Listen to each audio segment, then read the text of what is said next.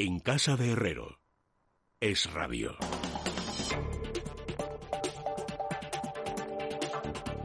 Bueno, faltan 14 minutos, amigos, para que sean las 10, las 9 en la Comunidad Canaria. Hablemos de economía. Don Juan Ramón Rayo, bienvenido, muy buenas noches. Buenas noches, Luis. Don José María Rodríguez, bienvenido, buenas noches. Buenas noches. Bueno, hay, eh, lo primero que os quiero preguntar, porque hay dos cosas de las que tenemos que hablar necesariamente. Eh, ¿Queréis que empecemos hablando de los 16.000 millones, del cambio de criterio del Gobierno y si esto se compadece más con lo que querían las comunidades autónomas? ¿Empezamos por ahí, por ejemplo? sí, bien. A ver, bueno, yo creo que ya lo, lo comentamos la semana pasada, ¿no? Pero cuando los criterios eran distintos, es que sí, es el sí, sí, efectivamente. Sí, sí, sí, sí. Digo que lo que al menos yo intento trasladar entonces es es que por un lado nos vamos a encontrar con que habrá muchas comunidades que no estén satisfechas porque todas tienen que llorar para reclamar más y por tanto todas intentan diseñar los criterios de reparto de acuerdo con cuáles son sus intereses, pero bueno, lo que expresé es que eh, lo lógico, lo razonable sería que si estamos ante un fondo dirigido a la reconstrucción económica derivada del shock eh, generado por el COVID-19, las comunidades que han experimentado unas mayores pérdidas o que han sufrido más por esta pandemia fueran las que concentrarán una mayor un mayor porcentaje de los fondos totales. Otra cuestión es si debe haber ese fondo, ¿no? Pero si lo hay, lógico es que se reparta en función, sobre todo, de ese criterio, es decir, del daño económico que pretende compensar. Sí, eh, vamos a ver.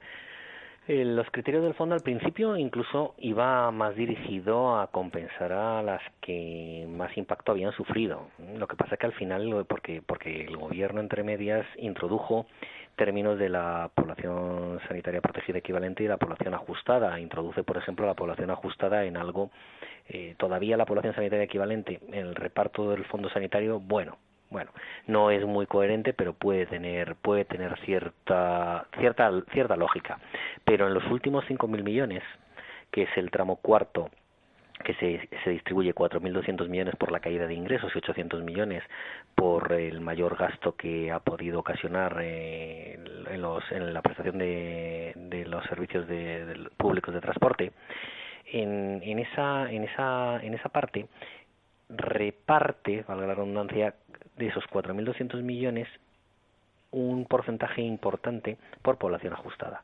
Eso no tiene, no tiene, no tiene mucha lógica porque realmente está basado en la caída de actividad y la caída de actividad va ligado a la caída de recaudación de determinados tributos que básicamente son las transmisiones patrimoniales, datos jurídicos documentados sobre determinados medios de, transporte y sobre juego.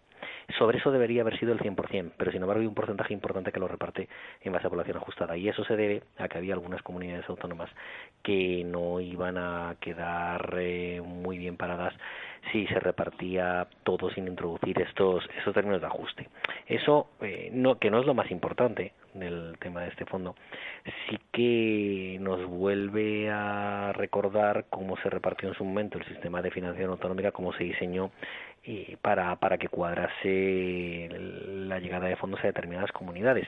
Y con esto, que es una pequeñísima parte de lo que supondría un sistema de financiación autonómica, sí que nos puede dejar la puerta abierta de que en una futura negociación de dicho sistema podría haber también enjuagues de este tipo. Con todo, lo más preocupante para mí es que el gobierno no va a pedir justificación a alguna de las comunidades autónomas de que dichos fondos se, se, se imputen a actuaciones de gasto derivadas del coronavirus.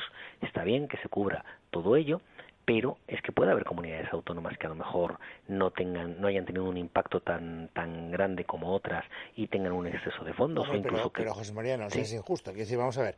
Primero primero ahora me aclararás por qué tienes eh, digamos esa percepción tan rotunda. Y en segundo lugar imaginemos uno de los gastos más urgentes eh, para hacer posible la vuelta al colegio de septiembre. Es decir si es verdad que hay que hacer los protocolos que ha dicho CELA, tienes que contratar más profesores, tienes que desdoblar aulas eh, y ese es un gasto eh, en, educación urgente. Digo urgente porque es que la fecha del inicio del colegio está tasada para el mes claro, Y hay, y hay 2.000 millones de euros en, en, el tramo del fondo, si eso, si eso nadie lo discute.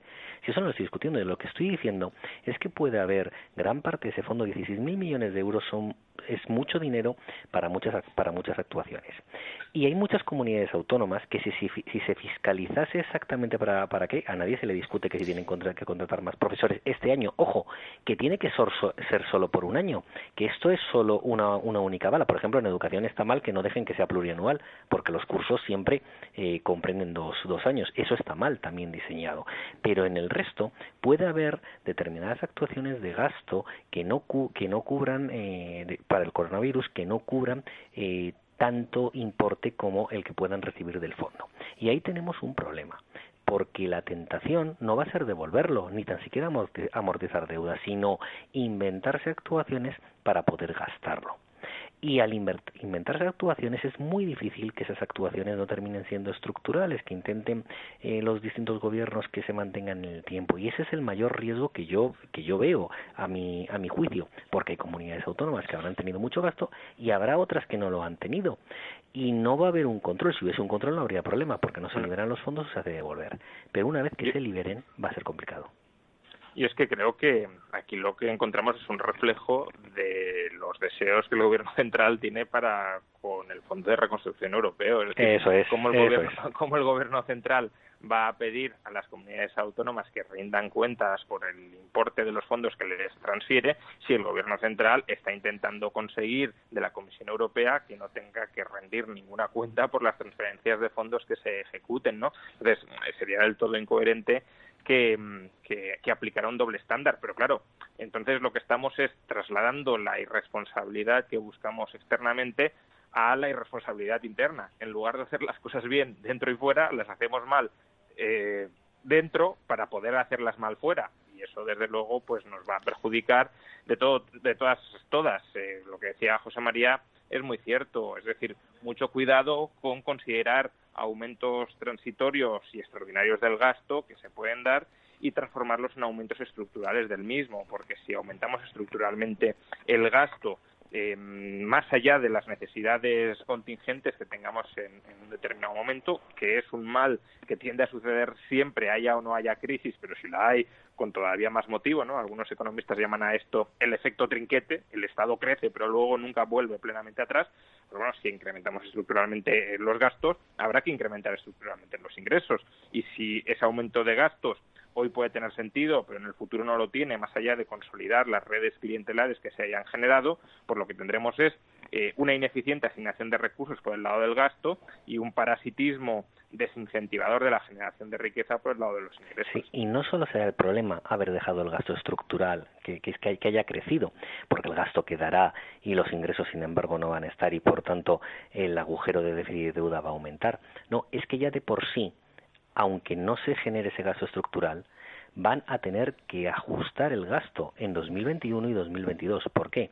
Porque los ingresos de las comunidades autónomas van a caer de una manera bastante importante en 2021, porque dentro del sistema de financiación los anticipos, que se llaman entregas a cuenta, han sido este año calculados conforme a la evolución que había económica antes de desatarse la crisis derivada del coronavirus. Si lo hubiesen ajustado, probablemente estarían ahora mismo siendo un 7 o un 8% menores. En 2021 van a ser menores, van a ser calculados menores sobre los transmitidos y transferidos en 2020, con lo cual ahí ya van a tener que hacer un ajuste. Y en 2022 van a tener que mantener ese ajuste, si no incrementarlo, porque como este año les han dado los anticipos muy elevados, muy divergentes respecto a lo que eh, es la a lo que va a ser la marcha de la economía, donde el PIB caerá un 10, un 12, un 15%, un 9%, me da igual, pero donde va a caer eh, de una manera sustancial cuando estaba previsto un incremento de entre el 1,5 y el 2%, obviamente van a tener que devolverlo a la liquidación. Y hablamos de muchos miles de millones de euros entre todas las comunidades autónomas. Y eso va a ser un impacto muy importante. Entonces, no les puede tampoco suponer esto eh, un, eh, un, engaño en forma de anestesia en el que este año parece que van a nadar en la abundancia cuando realmente van a eh, empobrecerse y van a tener que ajustar para los próximos ejercicios. Y ahí es donde va a estar el problema, porque si no lo hacen nos podemos encontrar otra vez con unos déficits que se vayan a, entornos del 3, 4% en términos regionales y el, y el nacional del conjunto del Reino de España por encima del 6 o del 7%. Eso dependerá también de los presupuestos, que es de lo que quiero que hablemos ahora, porque no sé si vosotros eh, compartís mi misma impresión, pero hoy María Jesús Montero, la puerta del gobierno, empezó a tocar una música distinta a la, a la que hasta ahora habíamos escuchado en boca del gobierno, por lo menos, eh, insisto, esa es mi percepción. Ha hablado de la posibilidad de hacer unos presupuestos que sean apoyados por la totalidad de las fuerzas políticas, lo cual a mí me parece una quimera y algo verdaderamente imposible. Pero sí que ya ha hecho un requerimiento explícito a Podemos para flexibilizar el acuerdo y para rebajarlo sustancialmente de tal manera que permita la adhesión de otras fuerzas, supongo que pensando en Ciudadanos. Eh, ¿Cómo lo veis? Bueno, yo es que creo que no tiene que ver tanto con la adhesión de otras fuerzas, que también, evidentemente, el gobierno necesita pues una mayoría para sacar adelante los presupuestos y esa mayoría no tiene por qué ser la de investidura, pero creo que desde, vamos, desde mi perspectiva tiene que ver sobre todo con que ya empiezan a ver o a temer lo que puede venir desde Europa y por tanto hay que hay que adaptar las exigencias europeas al presupuesto español y ya veremos cómo lo intentan vender dentro. Evidentemente, si el Partido Socialista trata de vender internamente ante la opinión pública que el presupuesto va a necesitar de ajustes, va a necesitar de cambios, porque vienen impuestos desde Europa, Podemos ondeará la bandera de pues la resistencia contra la troika que tan buenos resultados le dio en su momento. Si en cambio el gobierno intenta vender que los ajustes en el presupuesto los ajustes cosméticos, porque tampoco creo que vayan a hacer, por desgracia, ajustes muy importantes, pero sí los ajustes cosméticos, la congelación quizá del gasto, eh, no viene impuesta por Europa, sino que es una necesidad de la negociación presupuestaria interna, pues eso, de cara a la opinión pública, como que resulta más fácil de vender. Ya es la estrategia que siguieron durante o después de las primeras elecciones, cuando no se llegó a un acuerdo, pues Sánchez lo que decía es que no había mayoría en el Parlamento para ese acuerdo y que por tanto no podían pactar un gobierno de coalición con Podemos porque había que sumar otras fuerzas y que esas otras fuerzas, pues si estaba Podemos ahí, no iban a dar su apoyo. Y ya vimos luego que eso era falso, que eso era una mera excusa para, del PSOE para repetir elecciones. Pero con los presupuestos pueden intentar conseguir o seguir una estrategia eh, similar. Necesitamos el apoyo de otros y por tanto no vale el presupuesto pactado estrictamente con Podemos.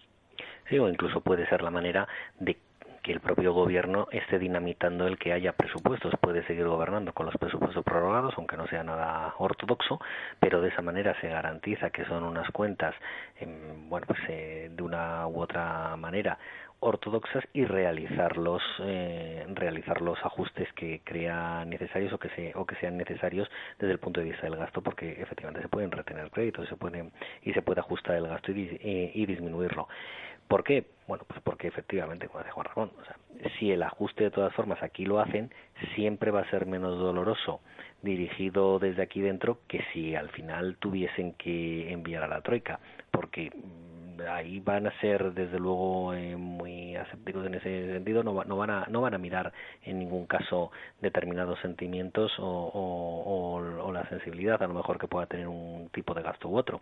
Van a haber importes van a haber cuantías van a haber necesidades de ajuste y van a proponer eh, recortes para que se para que se ejecuten. Y eso puede ser muy doloroso. No nos olvidemos de, de Grecia lo que sucedió y no nos olvidemos tampoco de Portugal. Y eso puede pasar que se puede evitar, se puede evitar, pero para eso hay que ser muy rigurosos y bueno, pues veremos a ver también qué con, la vicepresidenta económica, si al final preside el Eurogrupo o no, y si desde ahí eso le da más fuerza o menos fuerza para poder imponer en, su, el propio seno del Consejo de Ministros sus tesis frente a las de Iglesias y Podemos. Desde ese punto de vista, el viernes está anunciada una cumbre financiera europea que se dice que es muy importante precisamente para ver los criterios y la distribución del, Recovery Fund, los 140.000 millones que teóricamente le tocan a España ¿Vosotros esperáis que de esa reunión salgan ya deberes concretos para España, para cada uno de los países de la Unión Europea? Sería desde luego lo deseable. Yo no tengo una visión tan negativa como José María de la intervención eh, de la Troika. Creo que evidentemente en Grecia fue un desastre, pero porque el país estaba quebrado y no puedes hacer muchas cosas bien con un país quebrado. Pero en el caso de, de Portugal o Irlanda, vamos, creo que fue un éxito o al menos fue un éxito mayor que si los políticos internos, sobre todo en Portugal, hubiesen tenido espacio libre absoluto. Creo que a España también le habría venido muy bien una intervención, no digamos ya a Italia. Entonces, espero que estemos eh, este viernes ante un contexto de, intervención eh, lo más dura posible desde mi punto de vista, pero bueno, eso no, no va a suceder pero sí de una intervención relativa, es decir, de una imposición de condiciones.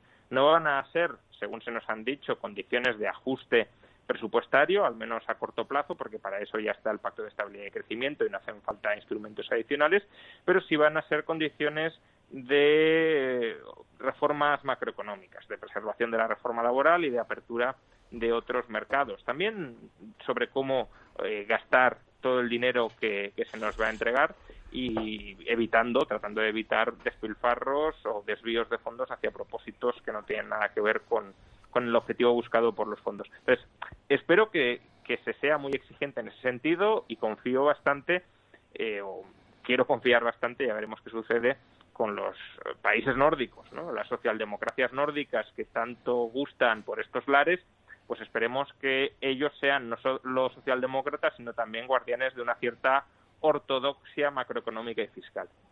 Sí, bueno, es que para precisamente para para evitar eh, esa dureza no es que no es que sea negativo respecto a la troika. Lo que he dicho es que sería mucho más duro. Y por eso es mucho mejor que sean duros ahora a que tengan que ser duros después. El problema es la capacidad o la voluntad, mejor dicho, del actual Ejecutivo para realizar dichas, dichas reformas. Y ahí es donde tengo yo mis dudas. Lo de Portugal fue un caso paradigmático porque el gobierno desde el principio e incluso la, oposición y la sociedad estuvieron dispuestos a ello y de esa manera evitaron males mayores. Por ejemplo, eh, Portugal no tenía posibilidad de financiarse y fue, la, fue, fue el motivo por el que recurrió. El de Grecia o el de España ahora sería muy distinto. No es que no tuviese ahora mismo España la posibilidad de financiarse menos con el Banco Central Europeo, sino que sería ya tal cúmulo de eh, acumulación de, de, de, déficit que no podría que no podría seguir operando normalmente normalmente su actividad económica y ahí es donde tendríamos el problema si tienen que venir después es que el problema se ha agravado mucho. Por eso es mejor que lo impongan antes y sería muy deseable efectivamente que el viernes se deje muy claro cuáles son las reglas del juego para poder acceder a todos esos recursos. Pues el viernes estaremos muy pendientes de lo que ocurra. Señores, muchas gracias, don Juan Ramón, don José María. Un saludo muy cordial a los dos. Buenas noches. Nos vemos hasta el viernes. Son amigos las 10 y 4 minutos. Nos vamos a la política. En casa de Herrero. Es radio.